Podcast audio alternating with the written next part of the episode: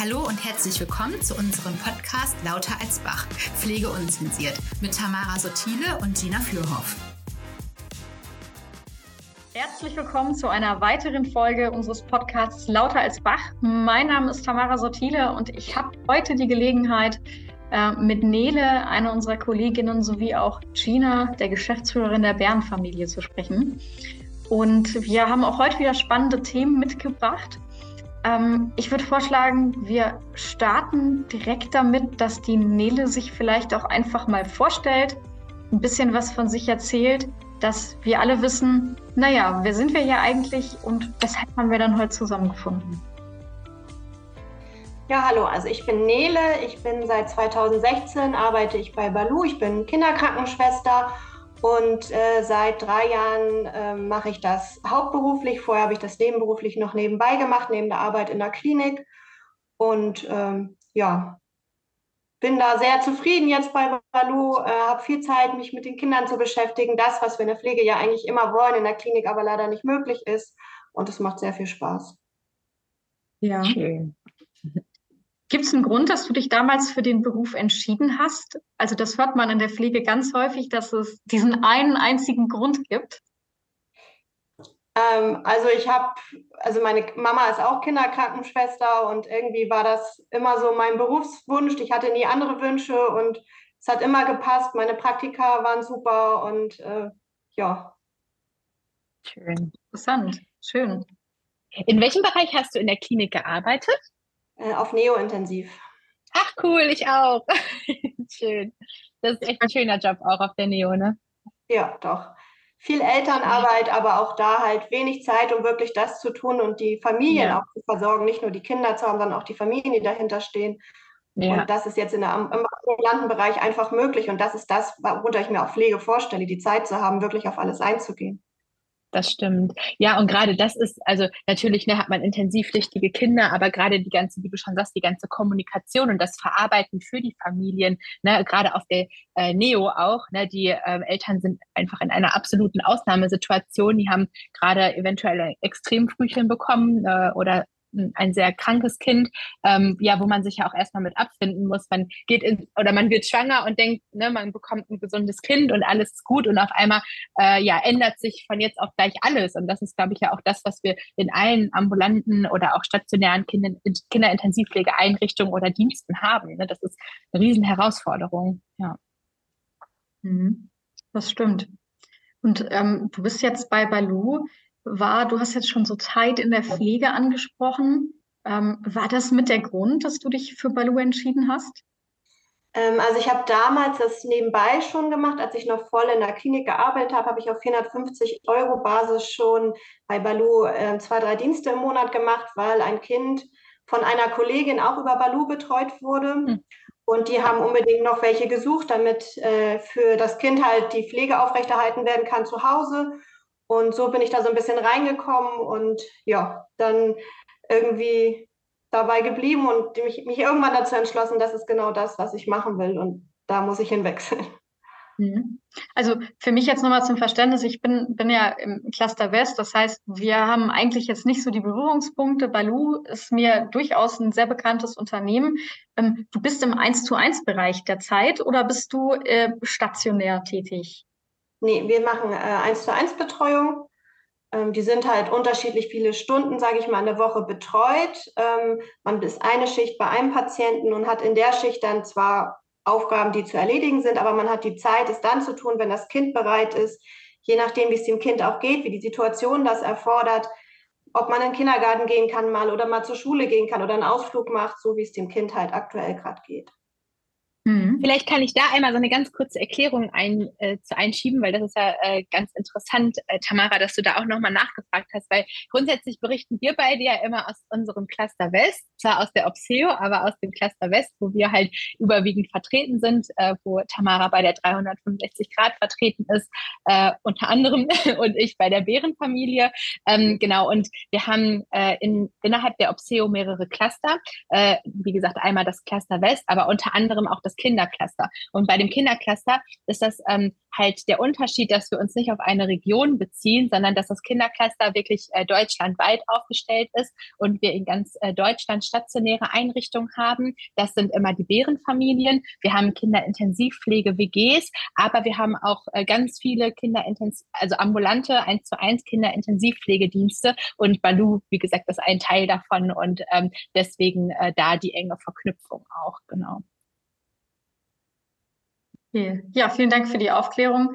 Es ist ähm, sehr spannend, wie sich die, die Holding, also wie die Obseo sich aufstellt. Aber ich finde auch gerade die Spezialisierung im Kinderbereich ist wirklich sehr wichtig, weil ähm, das, was ich hier in meiner ersten Woche gelernt habe, ist, Menschen sind nicht klein, äh, kleine, nee, wie war das?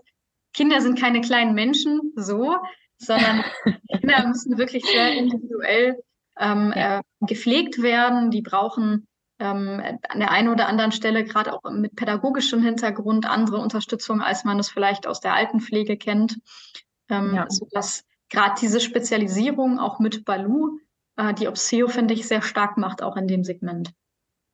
Das stimmt, ja. Okay, Nele, jetzt äh, wissen wir beide was, was unsere Zuschauer, beziehungsweise Gina und ich wissen was, was unsere Zuschauer noch nicht wissen. Ähm, und zwar, dass man dich vielleicht auch im ein oder anderen Wettbewerb mal hätte sehen können. Ähm, magst du vielleicht ein bisschen was darüber erzählen, was ich damit meinen könnte? Ähm, also ich bin in einer sportlichen Familie groß geworden. Wir wurden eigentlich in der Schwimmhalle großgezogen, sage ich immer. Ähm, und ähm, ja, Sport war schon immer halt ein Riesenmittelpunkt und ähm, ich mache halt Triathlon schon seit vielen Jahren, Seit 2019 bin ich im Paratriathlon unterwegs, also im Triathlon für Menschen mit körperlichen Beeinträchtigungen und ähm, bin da jetzt so seit zwei, drei Jahren dabei, immer mal mit der Nationalmannschaft international zu starten. Äh, jetzt hatten wir dieses Jahr schon die EM und einige Weltcups und ähm, ja, seit 1.7. ist wow. die Vorbereitungszeit für die Paralympics nächstes Jahr in Paris. Wow. Sehr cool.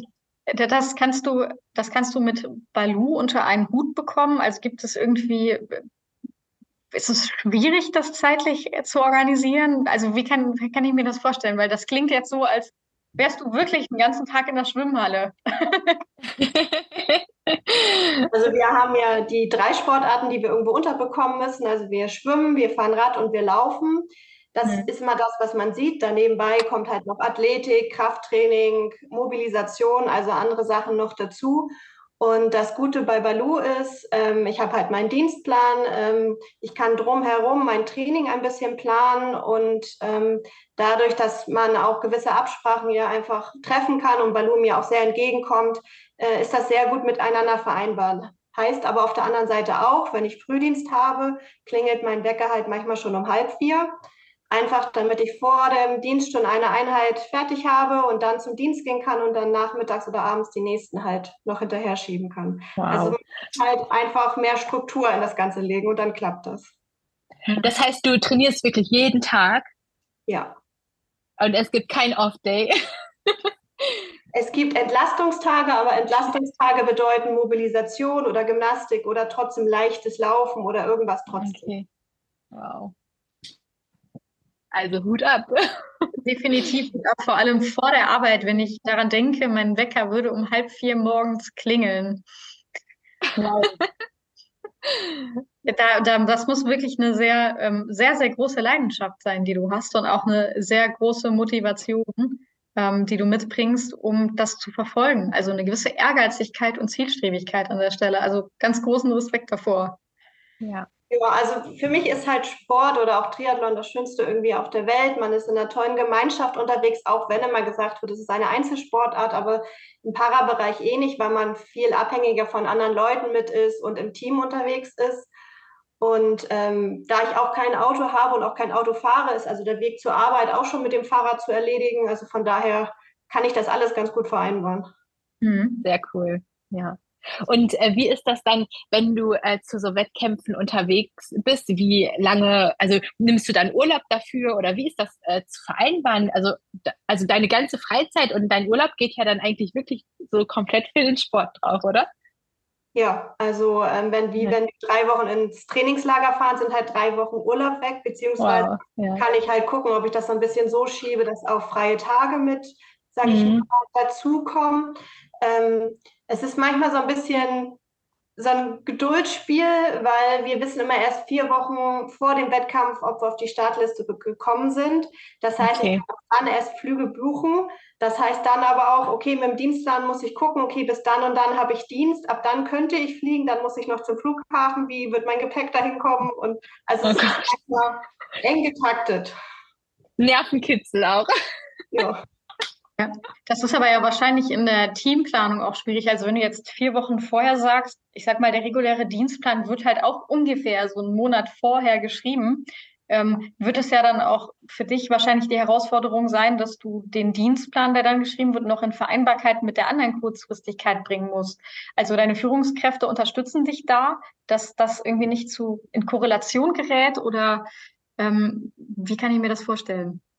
Genau, also wir machen das so, dass ich die Tage, die ich dann frei brauche, erstmal frei geblockt sind, sage ich mal. Und teilweise nehme ich mehr Urlaub oder es sind halt freie Tage, weil ich an einem Wochenende wann anders arbeite. Ähm, und wenn dann halt irgendwie was ist, dass ich den Wettkampf doch nicht habe oder aus irgendwelchen Gründen da nicht starten kann, dann äh, ist halt die Absprache so, dass ich dann Bescheid sage und manchmal passt es dann ganz gut, dass ich dann doch noch mit dem Dienstplan reinkomme oder es wird ja auch meine Kollegin krank oder so, dass man so ein bisschen tauscht oder ja, das klappt aber eigentlich sehr, sehr gut und ich bin da auch sehr dankbar, so einen Arbeitgeber zu haben. Das glaube ich, ja, das ist ja echt cool, wirklich. Ähm, wie viele Tage arbeitet man so durchschnittlich pro Monat? also in der, in der, Pflege wird ja der Dienstplan häufig flexibilisiert. Das heißt, da gibt es unterschiedliche Tage pro Woche, unterschiedliche Tagemodelle.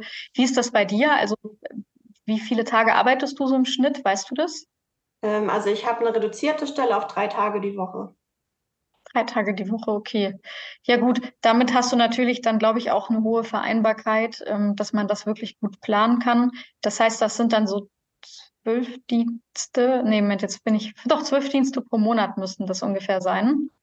Ja, jetzt kommt wieder der Herr Eierler, das ist genauso, wenn man Probezeitende direkt hat. Ich kenne keinen Herr Eierler, ja. der nicht sitzt und Fingern abzählt.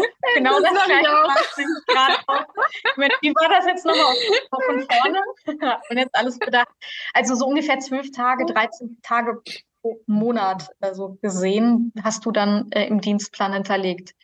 Cool. Genau, und ich versuche so ein bisschen, also wie in den Zeiten im Winter, wo wir viel im Training oder so sind, da halt ein bisschen mehr zu arbeiten und für, für den Sommer zum Beispiel ein bisschen Puffer zu erarbeiten oder so. Mhm. Cool. Ja, cool. Also, dass du die Gelegenheit auch hast, dann diese Pufferzeiten aufzubauen, ist natürlich sehr schön. Ähm, ich meine, in der Pflege gibt es fast immer Arbeit, das heißt äh, fast immer eine Einsatzmöglichkeit, die an der Stelle geboten wird. Ähm, aber trotzdem, das ist natürlich dann auch eine Belastung für dich, wobei ich das jetzt eher so verstehe, wenn du ähm, morgens um halb vier aufstehst, das ist so deine Entspannung, oder? Der Sport, der neben dem stressigen Alltag als Pflegekraft dich irgendwie so ein bisschen resilienter macht, oder? Ähm, also ich habe halt noch nie dicht dran an meinem Arbeitsplatz auch gewohnt. Also ich hatte schon immer Fahrtweg und habe den schon immer mit dem Fahrrad auch verbracht. Und ich glaube, dass wenn ich nach Hause komme nach einem Dienst, wo man, man hat es ja, man ärgert sich mal über die Kollegen oder irgendeine Situation ist irgendwie eingelesen, mhm. dass man darüber nachdenken muss. Und ich habe halt diesen Weg. Und da ich Fahrrad fahre, mich dann noch bewege, hat der Kopf einfach Zeit, Sachen zu verarbeiten und schon irgendwie Stress abzubauen. Das heißt, wenn ich zu Hause bin, bin ich zu Hause. Und dann kann ich mich auch wirklich um das kümmern, was hier wichtig ist. Und wenn du dann mal drei Wochen in einem Trainingslager bist und du hast das, das ist für dich irgendwie Urlaub, dann ist das wahrscheinlich auch Erholung. Also für mich wäre das Stress pur, wenn ich jetzt drei Wochen Sport machen müsste, wäre ich, glaube ich, danach froh, fix und alle, wenn ich wieder auf der Arbeit wäre. Ähm, aber für dich ist das dann wirklich abschalten und du schaffst es dann auch, das zu genießen und kommst dann trotzdem entspannt ähm, aus dem Urlaub zurück und gehst wieder der, der Pflegetätigkeit nach. Ja, also ich glaube, es ist halt, ähm, das Gute ist, wenn wir im Trainingslager zum Beispiel woanders sind, also man hat schon den, die Stresspunkte, die man hier so ein bisschen hat, weil ich muss hier mein Training komplett selber organisieren. Ich muss zu den Orten hinfahren, ich muss gucken, dass ich irgendwelche Zeiten bekomme. Das ist dort ja einfach organisiert. Ich muss mich da nicht ums, so wie, blöd wie es klingt, ums Essen und solche Sachen kümmern. Ähm, man ist untereinander mit einer ganzen Gruppe unterwegs, was natürlich auch immer Spaß macht. Und ja. ähm, einfach. Sind dann auch eher so Freunde ja. wahrscheinlich, ne? Also ist wahrscheinlich auch auf so einer anderen Ebene mittlerweile. Also die Leute kennst du wahrscheinlich auch. Das sind wahrscheinlich immer häufig die gleichen, auch mit denen ihr dann unterwegs seid, ne? Und das ist ja ähm, ja, und wenn man dann die Leidenschaft, die Freizeit und den Urlaub verbinden kann mit den Freunden, ist das natürlich auch top, ne? Ja, das einzige Schade ist manchmal, wir sind wirklich auch wettkampftechnisch an schönen Orten, aber ich habe keine Zeit, mir das anzugucken. Also man kennt das Hotel, man kennt die Wettkampfstrecken und dann halt vielleicht noch irgendwie ein Trainingsbecken oder so, aber ja. man hat natürlich keine ja. Sightseeing-Zeit oder sowas. Das ist wirklich verrückt. Ich kenne das manchmal von Dienstreisen, ne? wenn, wenn man dann sagt, oh, jetzt muss ich dahin oder dahin und dann äh, sagen so Freunde oder Bekannte, ja, ist doch cool und wie war es da? Also keine Ahnung, wie es da war. ja, das, ja, das, das äh, kann ich aus privater Erfahrung auch sagen. Ich habe äh, auch einen äh, Freund, der ähm, für die deutsche Nationalmannschaft zwar Tischtennis spielt, aber eben auch auf den Paralympics war. Und er hat dann auch erzählt, nach einem äh, sehr, sehr langen Flug, äh, einmal war das, glaube ich, Rio und dann war das nochmal Peking, Peking, Nele? Tokio. Tokio, Tokio war es, genau. ähm, dass man sich ja hätte so viel angucken wollen und dann war halt einfach die Zeit nicht mehr da, weil man immer in diesem Wettbewerbsmodus ist und man möchte dann ja auch die, ähm, die, die äh, ich sag mal, Mitspieler oder die, ähm, die eben auch für die Nationalmannschaften spielen, die möchte man dann ja auch sehen, man möchte sich gegenseitig unterstützen, diese Gemeinschaft erleben und das Feeling, naja, und dann hat man irgendwie gar keine Zeit, obwohl man in so einem geilen Land ist, sich das wirklich anzuschauen. Das bleibt dann auf der Strecke. Ja, ja. es geht rein um das Sportliche. Ja, Nele, äh, du sagtest gerade, du bist ja in der Schwimmhalle groß geworden. Das heißt, deine Familie und dein Umfeld ist auch äh, so sportlich wie du. Also ist, ich, weil ich stelle mir halt auch vor, ne, wenn man ähm, Freunde hat, die nicht aus dem Bereich kommen oder vielleicht auch Familienmitglieder oder so, dass es für die ja auch vielleicht manchmal schwierig ist, nachzuvollziehen, dass der Sport ja einfach die oberste Prio hat, oder? Ja, also ich glaube, dass, also gut, ich bin in dem Umfeld auch einfach groß geworden. Meine Eltern sind mhm. beide auch nebenberuflich als Schwimmtrainer und ähm, ich kenne das nur so. Ich kenne diese Kindheit mhm. am Wochenenden in irgendwelchen Schulen schlafen, weil man Wettkämpfe sonst wo hat oder so. Und so bin ich groß geworden in dieser Art von Gemeinschaft. Und jetzt würde ich auch sagen, dass das Umfeld schon dadurch geprägt ist, dass es alle Sportler sind, weil ich glaube, das Verständnis von wem anders, dass man halt mitten in der Nacht irgendwie aufsteht, Sport treibt oder ja ja. abends, weil es im Sommer einfach zu warm tagsüber ist, das ist halt nicht da. Und auch die Familie muss natürlich, also Familienfeiern und so, muss ich manchmal sagen, ja, ich kann kommen, ein bisschen später für zwei Stunden, aber ich muss davor noch Radfahren gehen oder so. Also es ist schon so, dass man Abstriche machen muss, einfach mit dem Ziel, was man halt hat. Ja, ja, das glaube ich, dass das vielleicht auch manchmal äh, schwierig, also, ne, also ich kann das total verstehen, ne, und auch, dass du deine Prioritäten da setzt, aber es kann bestimmt auch mal für den einen oder anderen ja auch schwierig sein, das so nachzuvollziehen, ne? wenn man sagt, hey, warum, sie macht jeden Tag Sport, warum geht es jetzt mal an einem Abend nicht, ne? Genau. ja, glaube ich. Cool, ja. Ich finde es interessant halt auch so, äh, das ähm, ja zu hören, ne? Und äh, wie das so tatsächlich ist. Man stellt sich das natürlich immer vor, wie ist das okay, wenn man wirklich so, ähm, also ich bin auch eigentlich sportlich aktiv. Jetzt denke ich, ich mache gar nichts mehr, nachdem was ich höre, was du so machst. Also ich stehe auch gerne morgens früh auf und gehe vor der Arbeit schon laufen, aber das nur an jedem zweiten Tag und ich stehe um sechs auf und nie um halb vier. Also dann ist aber auch die Sporteinheit für den Tag äh, abgehakt damit. Äh, und das ist ja schon verrückt, äh, das ja so mitzubekommen, ne, was da wirklich an Zeit auch alles äh, für drauf geht. Aber deswegen glaube ich, ähm, wäre es ja auch nicht möglich, wenn das nicht einfach wirklich deine Leidenschaft ist. Ne? Hm. Also man muss schon viel wollen, ja. Ja, ja. Eine starke intrinsische Motivation muss man an der Stelle haben, das auch wirklich dann durchzuziehen ja. und ähm, auch die Hartnäckigkeit aufzuweisen. Also ich glaube, es ist auch nicht leicht, so erfolgreich zu sein, dass man dann ähm, Teil einer Nationalmannschaft wird. Also da gehört schon ziemlich viel zu. Ja. Ähm, langfristiger Aufbau, ähm, die Abstimmung des Lebens darauf. Also da habe ich an der Stelle echt ganz großen Respekt vor. Ich habe auch früher Fußball gespielt und habe Sport gemacht, aber naja, ich war dann halt irgendwann so Kategorien, nee, ich habe keine Lust mehr, dreimal die Woche zu trainieren, am Wochenende noch ein Spiel, dann die vier Tage weg. Da ja. war mir dann abends auch einfach die Couch zu lieb, das muss ich sagen. Die Nele hat ja keine Couch wahrscheinlich. Das ist die Lösung, genau. Habe ich tatsächlich nicht, weil wir im Umbau sind, aber sonst. Super. ja, cool, ja, interessant, dieses, ehrlich. Ich komme ja aus Hamburg und das norddeutsche Wetter ist, wie es halt ist. Ähm, also drei Stunden im Regen laufen gehen oder irgendwie im Kreis fahren, da, das muss man wollen, ja. Ja, ja. Eine kleine, kleine dezente Brise gibt es da oben häufig dann noch, so ein kleines Windchen, das dann ab und an noch herrscht. Das kennt man hier im Rheinland gar nicht. Also äh, ich weiß noch, als ich oben in, in Hamburg war, im, in einem Urlaub, wie erschreckend das war, dass es die ganze Zeit so gewindet hat. Das, naja, das kennt man hier nicht. Also hier nennt man dann sowas wirklich schon fast Unwetter, was halt äh, irgendwie bei euch ganz normal ist. Mhm. Okay, Janele, super. Also vielen herzlichen Dank, ähm, dass du uns, also dass das alles mit uns geteilt hast. Ähm, das ist sehr interessant und ich finde auch für viele Kollegen schön zu wissen, dass es eben diese Möglichkeiten gibt, wenn man ähm, also ambitioniert ist, wenn man so gerne Sport macht, wenn man so eine äh, Vorstellung davon hat, dass man das eben in der Work-Life-Balance kombiniert, dass das auch als Pflegekraft geht. Also dass, äh, dass man das Privatleben an der Stelle nicht so vernachlässigen soll. Das fand ich echt wichtig zu hören und finde ich auch schön, dass du das, äh, naja, dass wir das anhand deines Beispiels belegen können, ähm, sehr praxisnah, dass es eben geht, weil das ist schon was, was wir auch in den letzten Podcast-Folgen gehört haben. Pflege, Freizeit, schwierig und arbeiten viel. Und es gibt aber eben dann jetzt auch so Fälle, naja, da ist es halt nicht so klar. Die Arbeit ist immer noch sehr anstrengend, man arbeitet immer noch viel, aber man hat eben auch die Gelegenheit, wirklich was für sich zu tun. Und ich finde, da gehst du wirklich als sehr, sehr gutes Vorbild voran. Total. Okay, ja, Tina.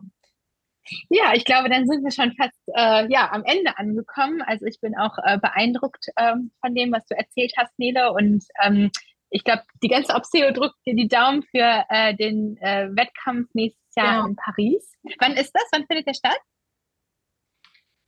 Oh, da fragst du mich jetzt was. Entschuldigung. Anfang September, glaube ich. Ah ja, okay, dann ist es ja noch fast ein Jahr Trainingszeit. Ne? Ja. ja. Also wir drücken dir auf jeden Fall die Daumen und äh, ich weiß, es gibt einen Livestream, über den man das dann auch verfolgen kann. Ähm, werde ich auf jeden Fall tun. Diesmal haben wir auch keine Zeitverschiebung, finde ich sehr gut. Ja. Und ja, das, das stimmt, war die letzten Male sehr schwierig, äh, aber ohne Zeitverschiebung, ja, werden wir es dann auch nochmal mit den Kollegen äh, an der Stelle teilen. Und dann würde ich auch nochmal von meiner Seite aus herzlichen Dank sagen. Ähm, und vielleicht findet sich ja die Gelegenheit, dass wir dann nach Paris auch nochmal gemeinsam sprechen ähm, und vielleicht noch eine Podcast-Folge aufnehmen. Ja, Okay, dann äh, auch an euch. Vielen Dank für eure Aufmerksamkeit, fürs Zuhören. Folgt gerne unseren Kanälen und dann sagen wir bis bald. Bis bald. Ciao.